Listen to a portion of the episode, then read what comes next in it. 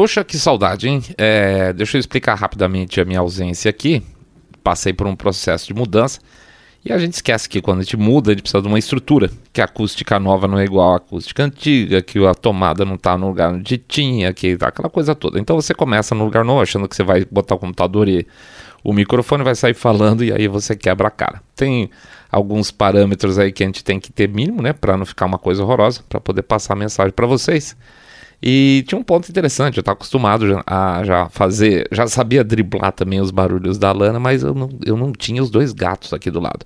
E agora a gente tem dois gatos também, né? E esses dois gatos agora ficam circulando aqui pela sala, porque é muito mais difícil você. O, o cachorro você fala, vai para lá, ele vai, né? O gato ele tá nem aí, não, nem tchum. Então daqui a pouco pode ser que eu tenha que interromper, corta de vez em quando que o gato sobe na mesa, uma festa, mas uma hora eu chego lá. O fato é, estamos de volta. Vamos em frente.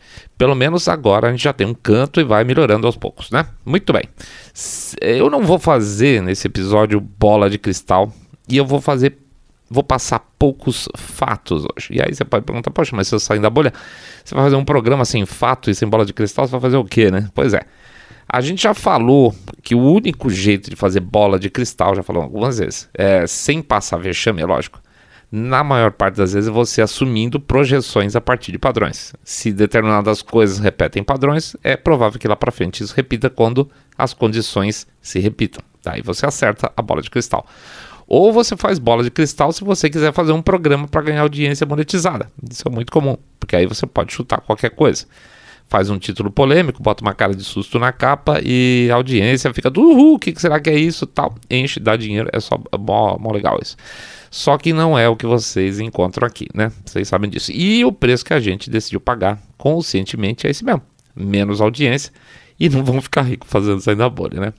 Mas outra questão são os fatos, a velha história de fatos versus narrativas. Ah, mas se eu sair da bolha, eu vi um vídeo, sei lá, chutando aqui uma coisa bem exagerada, tá? É, eu vi um vídeo de um general russo dando uma facada num general ucraniano, sei lá. Logo a Rússia deve estar tá ganhando, né? Tá, tudo bem, tá exagerado.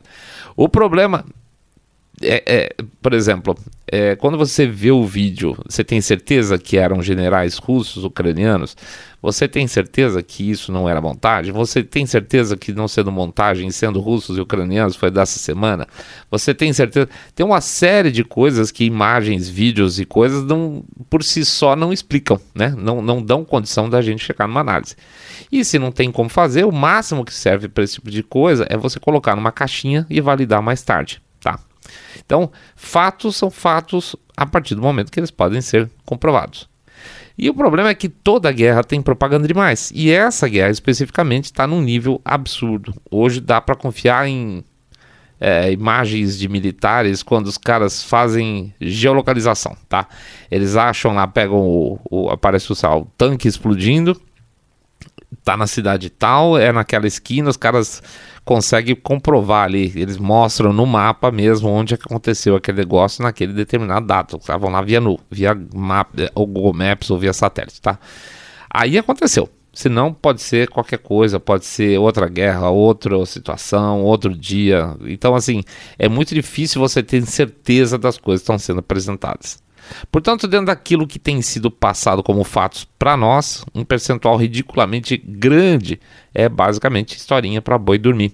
Dos dois lados, tá? E que fique bem claro isso, não é só um lado não. Como, de novo, não é do nosso perfil ficar fazendo cheerleading com pompom para autocrata corrupto, então perdoe-nos é, se a gente sempre acreditar menos e desconfiar mais, tá?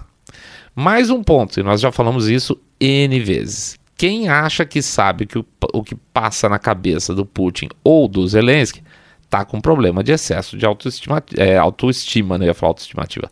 A gente não sabe o que passa na cabeça do nosso, sei lá, do nosso chefe na nossa empresa que a gente convive todo santo dia. Às vezes a gente fica na dúvida do que está na cabeça da esposa ou do marido que vocês dormem do lado do outro. Será que ela tá brava comigo tal? Você não sabe. Então vai saber o que passa na cabeça de dois, de novo, autocratas corruptos com, no mínimo, sinais de transtorno de déficit de empatia, não vai, né? Pode apostar todas as suas fichas nisso. Então quem fala que sabe, tá mentindo para vocês. Então a, as lições que a gente tira desse motim do grupo Wagner tem muito a menos, muito menos a ver com a parte de desenrolar do conflito da parte bélica e muito mais com o amadurecimento, amadurecimento que a gente é obrigado, a gente tem obrigação moral a ter se quiser continuar analisando as coisas daqui para frente, nesse conflito mesmo, tá? Daqui a pouco a gente volta.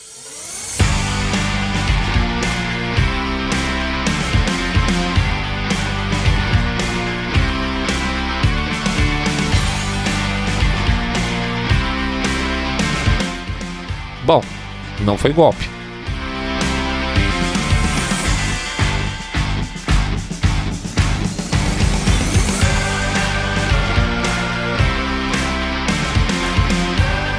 Saindo da bolha. Menos notícia, mais informação para você.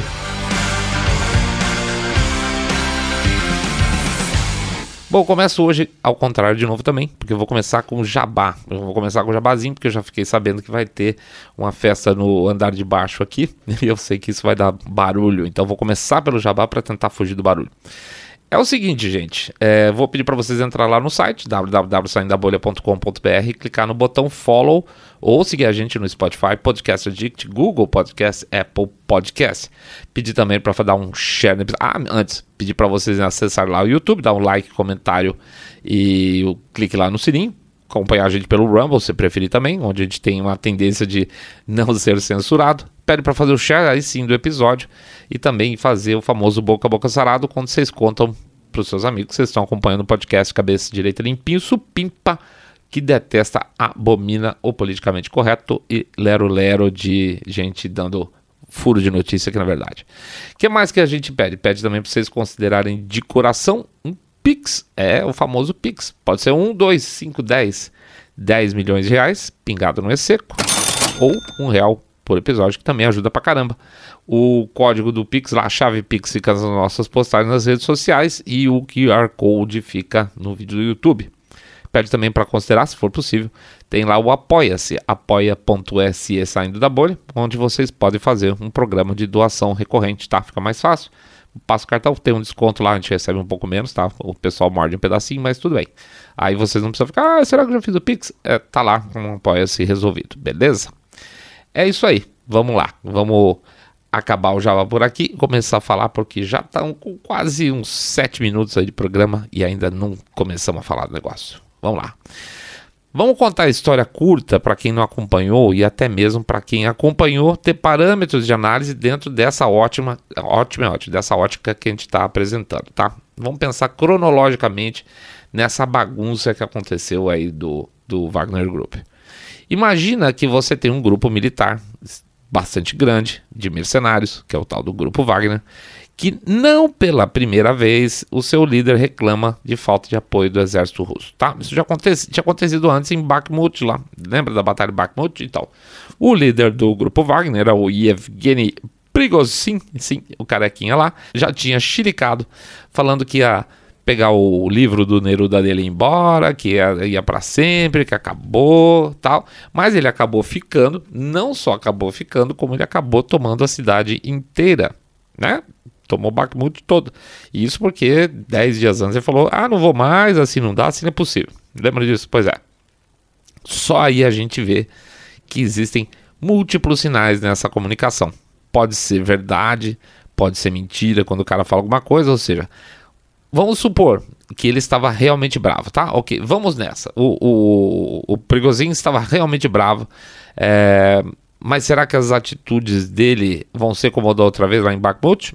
porque a gente não sabe. Isso é muito importante, gente. Essas coisas são sempre jogadas para baixo do tapete. A gente não sabe o que aconteceu em Bakhmut para ele mudar de ideia ou não, se ele ia mudar a ideia mesmo, se era só truque. É, o que, que aconteceu da outra vez. Então, se a gente não sabe, não sabe o que aconteceu outra vez, não dá para estabelecer parâmetros e com isso fazer bola de cristal, certo? É, para ele de repente mudar de ideia e manter ofensivo Bakhmut, precisou alguma coisa que a gente não tem acesso, não tem nenhum tipo de informação. Né? Você sabe o que aconteceu? Eu não. Então, pois é. Então estamos no mesmo jogo nessa aí.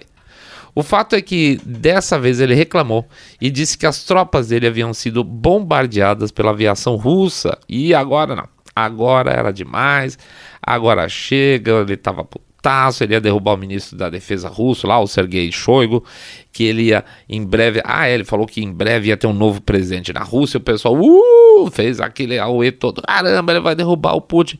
E pra piorar, ele falou que ia também, sei lá, tava puto. Ele falou que ia dar tapa na cara do Lula, que ia comer o Randolfo Rodrigues. Ele prometeu mil. Tava uma pistola, beleza? Muito bem.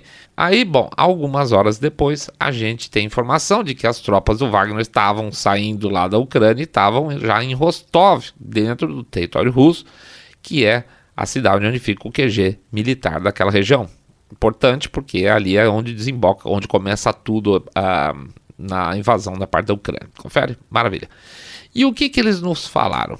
Que ele ia para Moscou, né? De Rostov, ele ia para Moscou para para XYZ. Basicamente é isso, para XYZ. E aqui a coisa é importante. Por que, que ele ia para Moscou? Vamos voltar, vamos lá.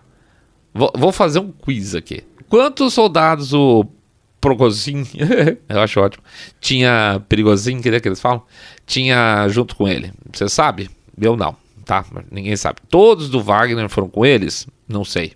E aí, é, vamos dizer, os números que se mencionam a respeito disso é 25 mil, tá? Na época, ah, não, a Wagner tá com 25 mil pessoas.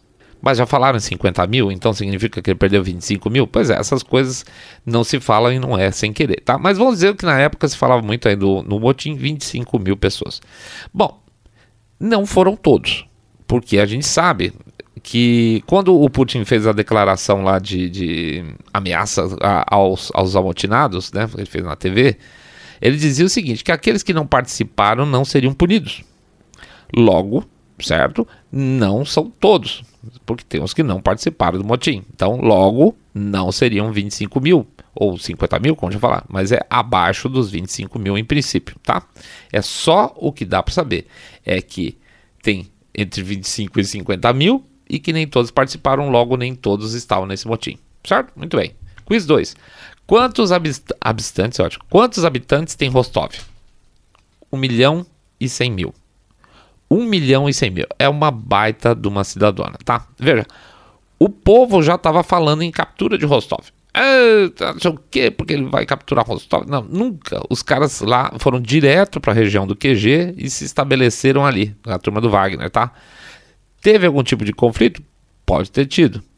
Olha que interessante. Aqueles que estavam balançando pompom pro Prigozhin e já falavam em conflito, o próprio Prigozhin mais tarde falou que estava satisfeito com o final dessa história porque não houve derramamento de sangue. E uma das coisas também interessantes nessas misturas é, é que muita gente que sempre tratou o Prigozhin como se fosse a, a, a, mosca do cocô do cavalo do bandido, né, o cara horroroso que é, de repente começou a tratar o sujeito como libertador.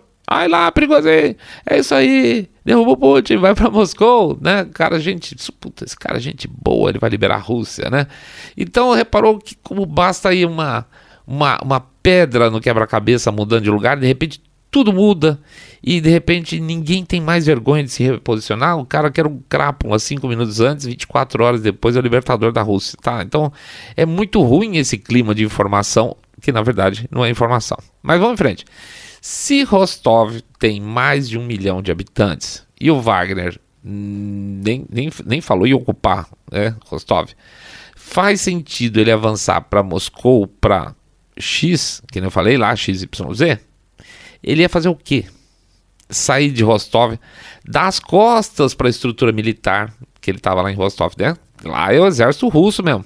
Fala, ó, eu vou lá invadir Moscou, já volto, vou dar as costas, vou entrar na estrada e vou lá na direção de Moscou agora. Pega uma estrada para Moscou para derrubar o ministro da defesa e o Putin. Mas, mas nem num sonho maluco de cogumelo dá imaginar um negócio dele. ainda mais se você falar é, que ele está saindo com 25, que seja 50 mil soldados, ele ia fazer uma viagem e chegar intacto em Moscou, considerando o exército russo tem mais de um milhão de habitantes. Ele ia entrar em Moscou, parar na frente do Kremlin, sei lá, e fazer o quê? Falar, sai Putin. É sério que isso parece viável para alguém? Então, não é, não é, né, gente? Vamos mais um pouco. Se você entrar no Google Maps e colocar lá a trajetória de, por carro, tá? Entre Rostov e Moscou, dá 12 horas de carro. Então, se você pegar a sua esposa, a namorada, seu esposo, namorado, entrar no carro em Rostov e falar: Vamos para Moscou? Vamos. Vai demorar 12 horas. E pense algumas coisas sobre isso. Discutir esse, vamos dizer assim, esse trajeto, considerando a logística necessária, é importante. Por quê? o próprio Progozin não estava falando que ele não tinha estrutura, que ele estava sendo largado na mão. Ele ia fazer uma coluna de tanques e blindados e subir uma estrada por 12 horas. Combustível, alimentação, 25 mil homens, é, escaramuças no caminho, certo? O que, ele vai fazer? Ele ia parar num posto BR, abastecer, ó, oh, enche o tanque, todo mundo aqui atrás, tal. Vamos lá, gente, vamos tomar um café, parar no posto aqui com uma coxinha, tá? Vamos dizer que ainda assim ele tiver, então ele tinha uma estrutura grande por trás para fazer esse avanço para Moscou, não se sabe. Não se sabe, mas ele alega que ele estava com problema de estrutura, certo? E por estar com problema de estrutura, como é que ele ia atacar Moscou ou chegar no Kremlin? Né? O negócio aqui, vamos dizer assim, aí sim, super opinativo, é que esse trecho foi usado basicamente, na nossa opinião, para tempo de negociação. 12 horas de carro, mais então numa coluna de blindados, né? Veja, o, o Prigozhin fez o vídeo dele dentro lá do QG lá de Rostov. A gente estava até acompanhando essa hora o Twitter. Pum, de repente apareceu. Fazia 8 minutos ou 6 minutos que ele tinha é, colocado o vídeo no ar. Era mais ou menos 8 da manhã, tá? não chegaria de fato com tudo montadinho lá em Moscou antes da meia-noite, ainda sabendo que poderia já ter tomado porrada no caminho e depois, então, vamos dizer, de 14, 16 horas, tomando porrada no caminho, entrar em Moscou e ia lá bater o dedo no nariz do Putin no Kremlin. Desculpa, eu não consigo acreditar em nada disso, tá, gente? Vamos lembrar, ele estava reclamando de falta de estrutura, vai se deslocar com uma coluna de blindados por 14, 16 horas e lutar contra a estrutura que ele não tem, mas que o exército russo tem. Mais um dado. Os serviços de inteligência americanos já sabiam do motim dele, os serviços de inteligência americanos, tá? Já sabiam do motim dele desde a quarta-feira, segundo o governo americano. E eles não avisaram Moscou para não parecer que estavam ajudando o Putin, tá? Então vamos lá. Qual a chance dos americanos já estarem sabendo por meio de seus serviços de inteligência que isso está acontecendo e os russos não. Eu acho, digamos, basicamente improvável, não, impossível, tá? Portanto, ao contrário do que se fala, o que aconteceu lá está muito longe do do que papagaiaram como se fosse uma tentativa de golpe de Estado para derrubar o Putin, tá? Golpe com reconhecimento prévio, golpe com uma logística absurda, absurda no sentido de sem, sem lógica nenhuma.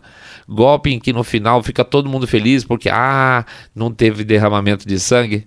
Golpe fofo esse, né, gente? Por favor. Então nós não estamos falando de golpe nada. O fato é que, em tese, o Prigozhin e o Lukashenko, o presidente lá da Bielorrússia, negociaram a paz, vamos chamar assim, a pedido do Putin.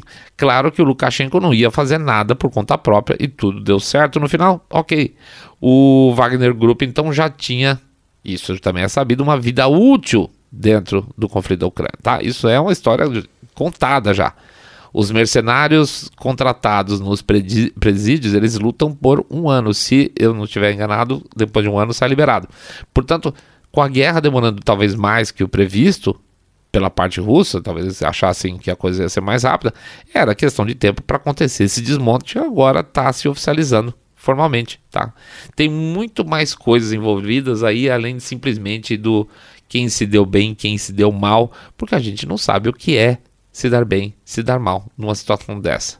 Bom, tá, mas e daí para frente? Bom, já tem uma turma mais pró-Rússia coçando a mão dizendo o seguinte: ah, mas a distância da fronteira ucraniana para a Bielorrússia, é, perdão, de, de, Kiev até a, a, fronteira entre Ucrânia e Bielorrússia é só de 100 km. KKK, isso é xadrez 4D, vão mandar a Wagner para dentro de Kiev. Cara, eu acho Pode ser, sei lá, mas eu acho extremamente improvável, mas improvável mesmo, e, e explico o meu ponto de vista aqui. Em primeiro lugar, é que já deveria estar tá mais do que evidente essa altura para as pessoas que essa guerra não é uma guerra de ocupação total. Isso a gente tem falado desde o primeiro programa que a gente tratou da Ucrânia. A Rússia não tem interesse em ficar com a Ucrânia inteira, isso é uma loucura. E ainda que fosse a intenção do Putin ter toda a Ucrânia, que não é o caso, dentro da Rússia, isso seria impossível, porque os países leste europeus não iam topar fronteiras com a Rússia, né? Falar, ah, imagina a Polônia agora volta a ter uma fronteirona ali, a, sei lá, a República Tcheca, seja lá mais que, o pessoal dos países do leste europeu não topam isso nem por um cacete, tá? A OTAN vai estar tá ativada 100% full antes, muito antes disso acontecer. Então, muito antes disso acontecer, a gente já ia estar tá morando dentro, sei lá, de cabanas por causa do inverno nuclear. E, e, independente do exagero, não rola, gente, não rola mesmo. Considerando então isso, o que, que o Putin ia ganhar mandando 25 mil soldados da Wagner para Kiev, uma cidade com 2,8 milhões de habitantes, sede do governo ucraniano, onde está tudo, o mundo está girando lá dentro, né? Pois é, também não vejo muita lógica. Mais que isso, na hora que essa movimentação militar começasse, já teria informação mais do que suficiente para ser um ataque surpresa zero. Chegar assim, nossa, já chegaram em Kiev, que susto, nunca imaginei. Não, os caras já estão vendo os tanques do lado de lá da fronteira, não precisa atravessar para o lado de cá para saber onde estão tá os, os grupamentos militares, né? O grupo Wagner está entrando em Kiev por susto? Não, gente, não é assim. Não, não vai rolar desse jeito. Então, se for para chutar, já que todo mundo pode chutar, dando uma enorme margem para um erro meu, eu diria que lá que o Prigozhin cavou a aposentadoria dele em grande estilo, tá? Ele vai continuar fazendo negócio lá no norte da África, vai continuar enchendo os bolsos, vai continuar dando uma mão para a Rússia, vai continuar fazendo negócio com o governo russo onde for possível, obviamente, porque eles têm interesses em comum, né? A gente já fez até um programa sobre isso também. Eu não sei se daqui a uns meses o Prigozhin vai tomar uma guarda-chuvada com veneno na ponta, né, andando por aí, é uma possibilidade. Mas, queira ou não, esse movimento não fez bem para a imagem russa e vai ficar entalado na garganta dessas elites russas durante algum tempo, tá? Não foi agradável definitivamente. Mas eu não acho, honestamente, que tenha sido só também um, um psyop lá para enganar o mundo inteiro. Tipo, não ia ter, mas aconteceu. Alguma coisa aconteceu, interesses sim é, foram envolvidos, tá? Da Wagner, especificamente, do Wagner Group nessa, nessa história. E como sempre, não se sabe como andavam as negociações entre eles, entre as duas partes, né? A, o Wagner Group e o governo russo. A gente não sabe, certo? Pode ter sido, então, dentro de uma situação de desconforto na negociação, um truco 6 da parte do Prigozhin. Tá? O fato é que a imprensa se derreteu com isso, e a imprensa alternativa em algum momento também. Muito triste. O que teve de gente chamando isso de golpe antes mesmo de ficar claro o objetivo da coisa toda, já pumba, ah, é golpe. O que teve de perfil mostrando coluna do Wagner avançando para Moscou, mostrando combate em estrada, destruição, etc e tal, que a própria Wagner nega. Escaramuças pode ter acontecido? Pode, talvez na fase inicial lá quando entraram em Rostov, mas não sistematicamente. Não, senão a coisa não tinha acabado do jeito que acabou tão fofa, tá? Em menos de 24 horas a gente foi do fim do Putin pro Putin enfraqueceu. Em menos de 24 horas o Prigozhin era monstro e ele virou o salvador libertador. Em menos de 24 horas a maior parte das previsões simplesmente foram todas pro saco, tá? Então, como a gente sempre fala das 48 horas, 72 horas, 48 horas de uma notícia, aguarde. 72 horas de uma notícia com muita mídia, aguarde.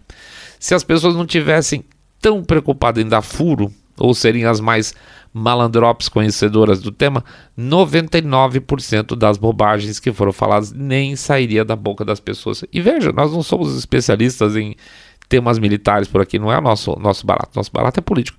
A questão é a seguinte: há uma lógica em, to em todas as coisas. Você pode desconhecer os meios, as técnicas, etc. e tal, mas cronologia é uma coisa que você pode analisar, lógica de, de pensamento é uma coisa que você pode analisar. Você não precisa ser o mestre das ciências do, do militarismo para fazer algum tipo de análise, né? O que é interessante é que, de certa forma, isso prova que a intenção de muitas pessoas, ou de canais, ou de veículos, não é informar e sim causar.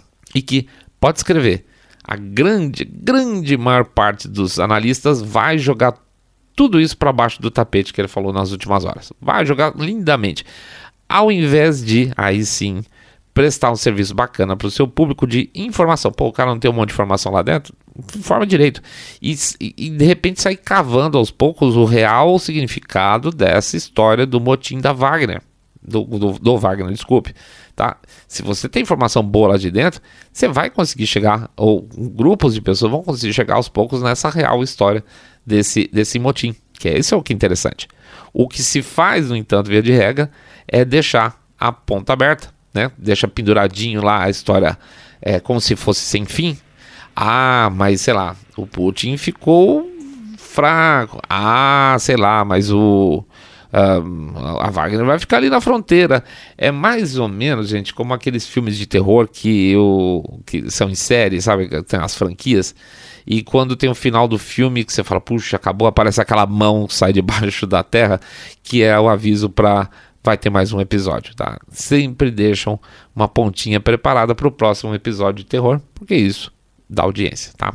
Mas é isso. Procurar com paciência a informação correta dá muito trabalho e custa, tá? Custa dinheirinho.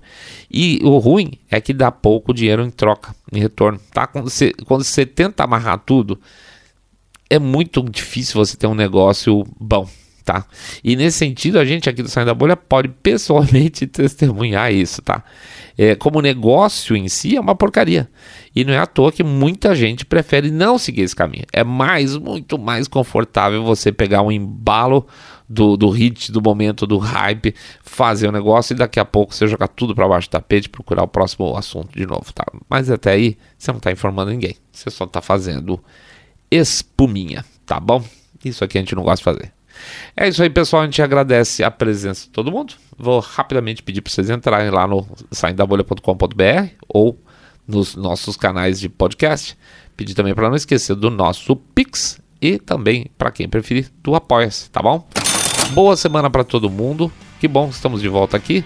Grande abraço para todos, força, trabalho, felicidade para todos vocês. Fiquem todos muito, muito, mas super, super bem.